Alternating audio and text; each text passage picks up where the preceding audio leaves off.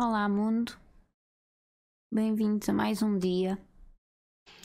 Hoje é dia 15 de janeiro. Passaram sensivelmente duas semanas desde o ano novo. Para alguns, porque o meu ano novo começa hoje. Hoje é o dia em que todos os anos costumo acender uma vela pela minha gata para quem não sabe, a minha gata morreu há alguns anos atrás. E antes de morrer, um, ela teve três gravidezes falsas. Numa delas, ela ficou demasiado mal e nem sequer conseguia caminhar. Então, os últimos passos que ela deu antes de parar de caminhar, foi a subir as escadas para ir ter comigo ao sótão, que era o local onde eu estava mais tempo por ter lá o computador. Nessa altura, eu fui buscar um colchão velho para ela se deitar lá em cima para não estar no meio do chão. Pus a comida e a água ao pé dela para ela não ter de se levantar, porque sinceramente não conseguia. Às vezes ia deitar-me ao lado dela e às vezes começava a chorar e ela deitava a cabeça no meu braço. Mas pronto, ela já não está cá, não é? E este também é o dia em que faz anos uma. Não sei se posso considerar ainda melhor amiga, não é? Porque houve uma fase da vida em que ela foi para Luxemburgo e as coisas mudaram muito.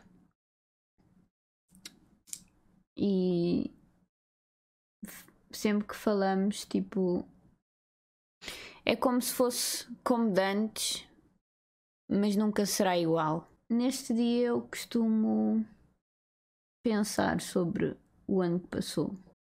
Este ano foi o segundo ano desde que parei de celebrar o Natal e o Ano Novo que eu realmente queria celebrar não só com as pessoas com quem eu costumava celebrar, mas também já sabia que seria impossível ser com outra pessoa. A parte engraçada nisto foi que este ano que passou fui fazer um exame para saber se tinha cancro do útero e apanhei Covid na véspera de Natal, o que significa que fiquei em isolamento até dia 3 de janeiro e que no ano que eu queria celebrar acabei a passar em isolamento. Anyways, passando à frente, fez sensivelmente um ano em dezembro, desde que saí de um relacionamento abusivo físico e psicológico. E nessa altura eu pensei sobre, sobre isso e cheguei a uma conclusão essa conclusão foi que há 12 anos atrás eu tive uma pessoa em que confiei. E depois disso foram basicamente tudo ninguém a preencher crateras. E parei de acreditar que poderia existir alguém que não fosse um preenchimento vazio. Acontece que comecei a preencher meus vazios com jogos, sendo que não podia preencher com o que neste momento está a preencher os meus vazios, que é mudar coisas em casa. Até que, pela primeira vez desde que eu me lembro, não preenchi crateras nenhumas. E passado uns meses encontrei alguém que não era um preenchimento de cratera. E passaram-se 12 anos desde que isso aconteceu. E como é que eu me senti? Pergunto a vocês, não é?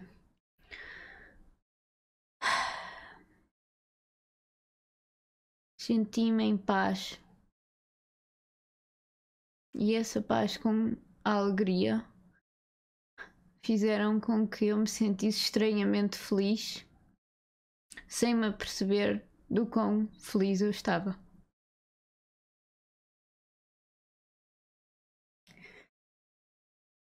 Chegamos à parte então que começa a altura de setembro. E normalmente nessa altura é quando eu tenho uma reviravolta de pensamentos. E estava tudo demasiado bem. E não era normal. E demorei muito a acreditar que era uma realidade. Então, o que é que aqui a estúpida fez? Sabem aquelas. Não sei se são naves, são foguetões dos filmes que chegam a um ponto e que não se conseguem safar, então entram em modo de autodestruição. Exato, foi isso que eu fiz. Destruí.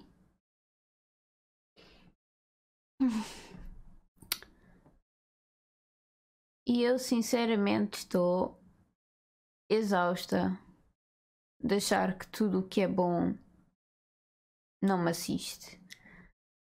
Porque isso não é verdade. A verdade é que eu me desviei de tudo o que era bom por me culpar de coisas do passado que nem sequer tive a culpa. E eu acho que parte do que aconteceu foi porque eu nunca tive ninguém para me explicar o que é que tinha acontecido. O que me leva à parte do meu outro da minha outra conclusão, que já cheguei há algum tempo atrás, em que concluo que aparentemente as pessoas estão demasiado preocupadas no que querem e nos seus objetivos.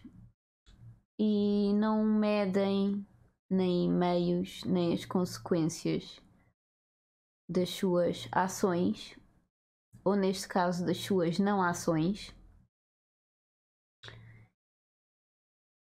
E it sucks. Portanto para concluir esta parte Está tudo uma merda. Passando a alguma coisa melhorzinha, não é? Este ano foi o primeiro ano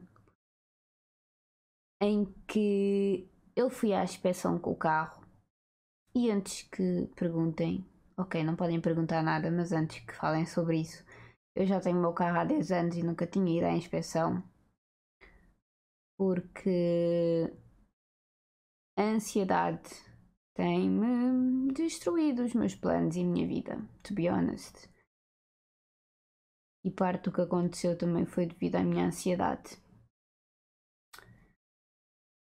Foi também a primeira vez que eu fiz comida para outra pessoa, porque tinha muito medo que eu sinceramente nem sei bem do que é que tinha medo mas tinha medo. E por falar em ansiedade, eu acho que tem ajudado. Não tenho ainda bem a certeza, mas tenho feito meditação, ou pelo menos tentado fazer meditação. E sinceramente já consigo entender que não é só a minha lista de coisas más. Por exemplo, imaginem que vão a descer as escadas e de antes os meus pensamentos eram apenas: e se eu cair? E se eu rebolar? E se eu partir um braço? E se eu partir uma cabeça? E se blá blá? Entendem? Eram pensamentos apenas negativos. E eu agora já consigo pensar na parte do, mas também posso descer as escadas e não acontecer nada disso e eu ficar sem plena e pronto.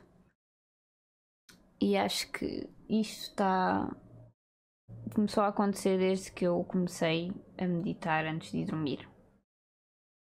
E é um bocado útil o YouTube nisto, porque vocês têm meditações guiadas, inclusive. Por isso, se alguém quiser experimentar, basta escreverem no YouTube meditação guiada para blá blá e aquilo aparece lá uma data deles.